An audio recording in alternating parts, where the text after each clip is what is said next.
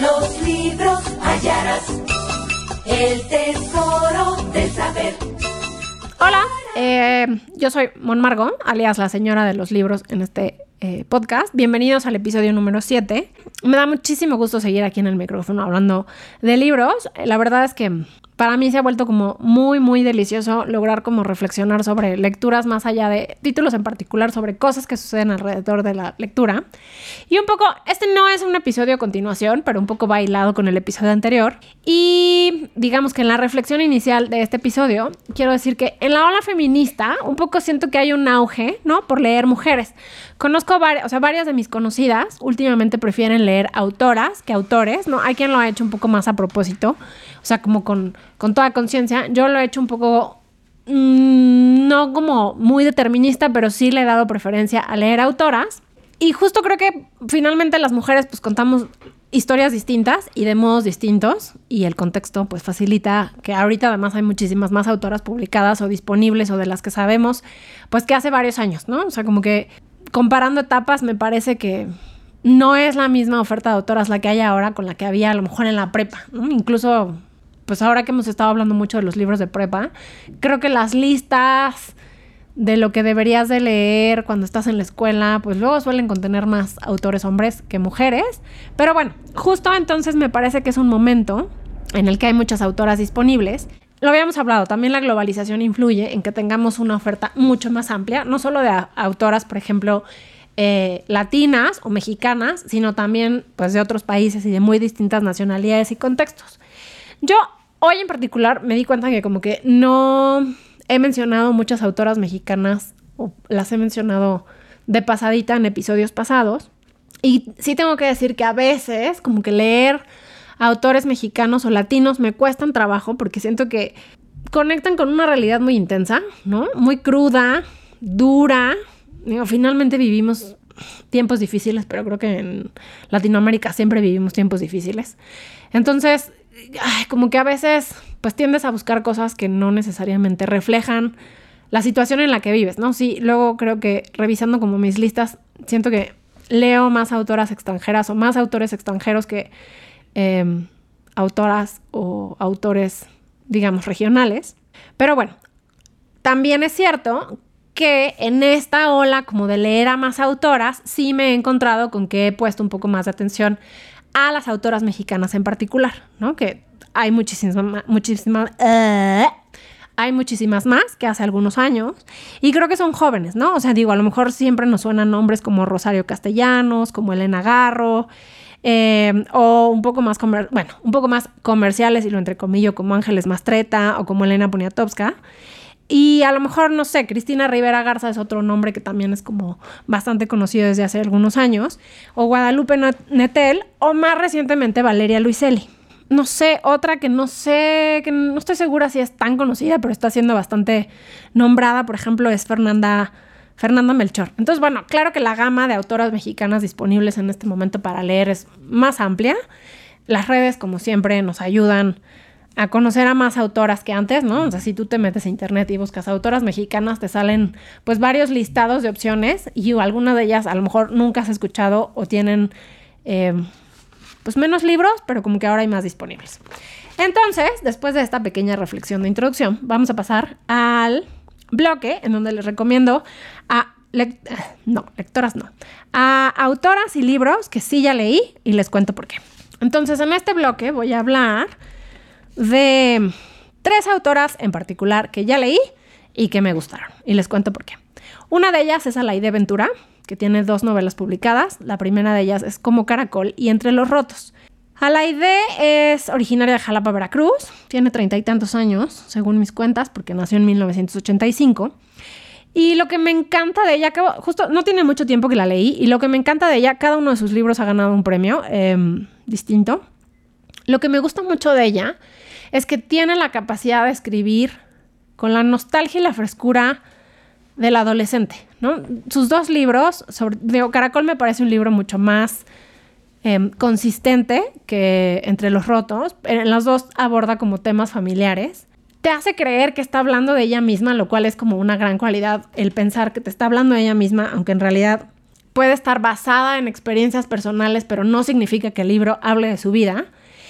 Y logra, creo que poner de una manera muy accesible temas emocionalmente importantes como la familia o los conflictos familiares, pasando por la tristeza, pero sin llevarte a un lugar de depresión, ¿no? Y sin que termines el libro necesariamente hecho un absoluto trapo, sino como que logra sintonizar con ese sentimiento de este libro me, me hizo pasar por toda una gama de emociones, pero está bonito.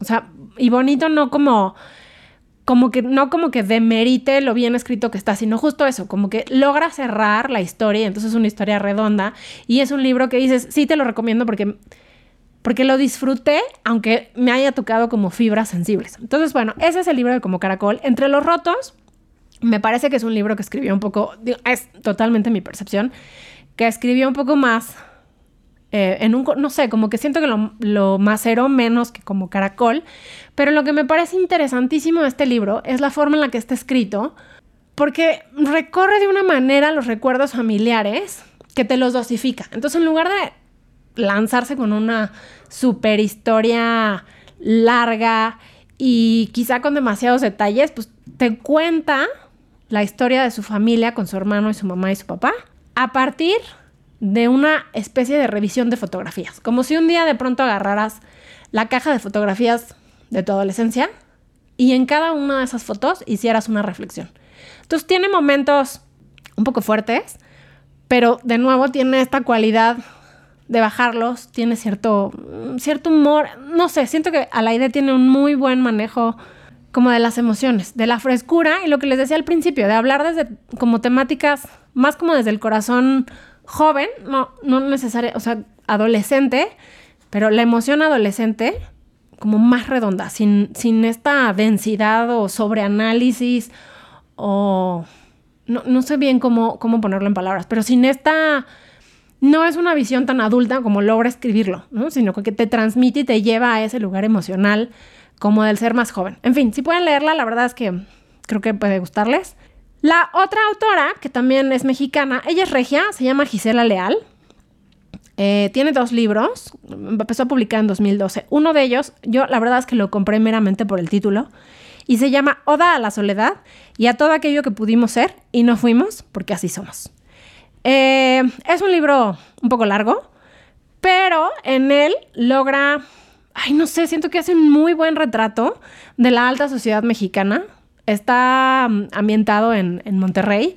Y entonces, pues logras conocer, pero, y es este Monterrey que a la vez luego nos parece como un país aparte, o, o en Monterrey incluso, ¿no? Como que se sienten muy aparte del resto de México. Y la verdad es que es un libro que logra, pues, hablar de, como las convenciones familiares, ¿no? En este sector, de, desgranarlo un poco. También siento que es, pues, bastante ácida. De pronto parece que se extiende demasiado en ciertos detalles, pero bueno, si les gustan como las sagas familiares y les gusta este rollo como, mm, como combinar lo pocho con otras referencias, tiene una cantidad de referencias culturales y, pop muy buenas. Eh, pues échense este de Oda a la soledad y a todo aquello que pudimos ser y no fuimos porque así somos. Y el otro que tiene se llama El Club de los Abandonados. Y una tercera autora mexicana que también quiero eh, recomendarles es Brenda Lozano que ella escribe con cierto toque de humor. El libro que en particular les puedo recomendar es Todo Nada, que es la historia de un abuelo y su nieta cuando su abuelo le pide ayudarlo a morir. Eh, es un libro corto, la verdad es que no es un libro muy largo, se lo echan igual en una o dos sentadas. está escrito con un lenguaje como un poco como a la idea, ¿no? Muy sencillo, muy accesible, pero también es un libro que logra esa cualidad de tocar temas como densos de la vida sin, sin entristecerte por completo. Y el otro que tiene es Cómo piensan las piedras, que también son eh, relatos basados a como, o que hablan de relaciones amorosas y familiares. Entonces, bueno, ahí tienen tres autoras mexicanas. A la idea creo que es bastante mencionado últimamente, porque además, pues les digo, sus novelas se han ganado cada una un premio distinto. Y Brenda Lozano también es bastante conocidona. Gisela Leal me parece que es un poco menos eh, nombrada, pero bueno, ahí tienen otras tres opciones, más allá de como los grandes, grandes, grandes, grandes nombres de las autoras mexicanas. Y después de esto, vamos a la tercera y última, no, perdón, la tercera sección, ya estoy cortando esto antes de tiempo, que es la tercera sección de este bonito podcast o este lectoril podcast, que es, no las he leído, pero suenan bien y las quiero o las quiero leer. Una de ellas es la escritora Laia Jufresa, que tiene un libro que se llama Umami. Umami es entrado un vocablo japonés que habla que significa sabroso y finalmente umami habla sobre el quinto sabor básico, no más allá del dulce, el ácido, el amargo o el salado. Entonces, este libro habla sobre las sensaciones y emociones y justo se dedica como a desmenuzar a qué sabe el misterioso quinto sabor. Se llama Umami de Laia Jufresa.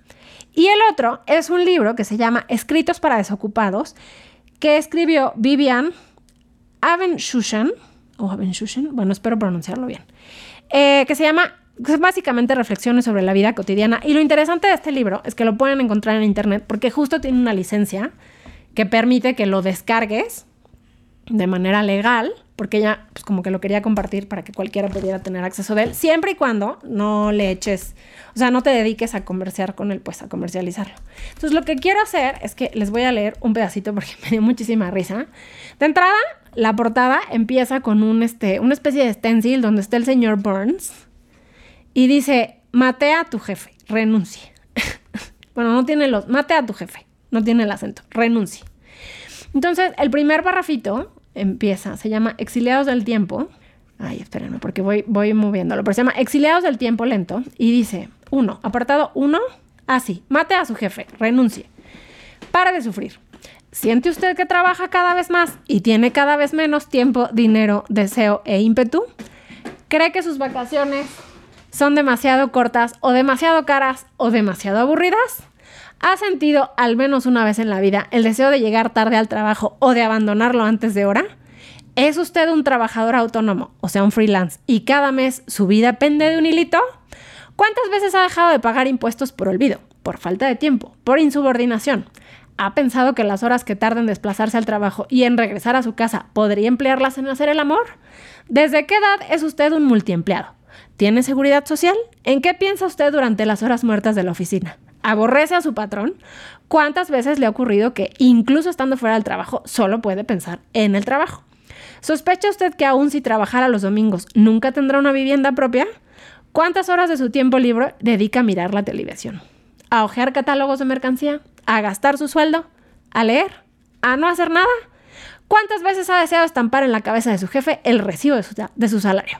En fin, como que todo el libro está lleno de este tipo de, de, pues de reflexiones, ¿no? En los que tú dices, ah, pues sí, sí, sí he pasado por ahí, sí también. Entonces, si lo quieren leer, lo pueden descargar en internet. Se llama Escritos Desocupados. No lo he leído, pero la verdad es que nada más de, ver que está disponible por qué está disponible y de leer un poquito, ya me dieron ganas de quedarme ahí. Eh, y bueno, pues esas son como las dos autoras que quisiera leer que me causan un poco de curiosidad y que quería recomendarles hoy. Y para terminar este episodio, eh, me gustaría hablar como de los trucos que empleamos, no sé, para comprar libros regularmente, porque no es como que uno necesariamente tenga un presupuesto asignado para comprar libros, pero de alguna manera cada vez que vas a la librería compras algo o pides a, no sé, de estos sitios que te llevan toda tu casa y te hacen muy feliz y dices, ay, ¿por qué no? Y se te hace fácil sumar X número de libros. Entonces quiero que me cuenten ustedes qué hacen para tener como esos presupuestos o en qué momento dejan llevar. A mí, yo lo que he visto que me funciona, o lo que creo que me funciona es, uno, hice una alcancía tal cual que es la alcancía de la señora de los libros para libros. Y voy guardando los cambios porque si no, pues así ya no me los gasto. Y la otra es que descubrí que cuando si yo voy a una librería y tengo mucho tiempo sin comprar libros, digo mucho tiempo pueden ser un par de meses, lo que me pasa es que soy un poco indulgente conmigo misma y digo, ay, hace mucho que no compro libros. Y entonces termino comprando un montón de libros que a veces no siempre me da ni tiempo de leer o que como que pasa mi interés por ese tema y luego ya no los leo y ya no me acuerdo de ellos. Pero entonces, para contrarrestar eso, lo que hago es que trato de cada X tiempo, ojalá fuera cada mes, pero cada X tiempo, pues me paro por una librería, veo qué hay y si acaso compro uno o dos libros, lo cual mantiene un poco a raya mi consumismo lectoril, porque uno siempre al final quiere más libros de los que tiene tiempo para leer y siempre salen más libros de los que tienes tiempo de leer. Entonces, bueno, esos son como cosas que hago para comprar libros. Cuéntenme ustedes qué trucos, qué, cómo le hacen con la, compra, con la compradera de libros. Y pues, en fin, este fue un episodio más corto, ahí le vamos a dejar por hoy. Y pues nos escuchamos en el próximo episodio de La Señora de los Libros. Acuérdense que en redes sociales estoy como Monmargo y también en Goodreads, donde les comparto como los libros que estoy leyendo y libros que ya leí. Así que hasta la próxima. Hablamos de libros.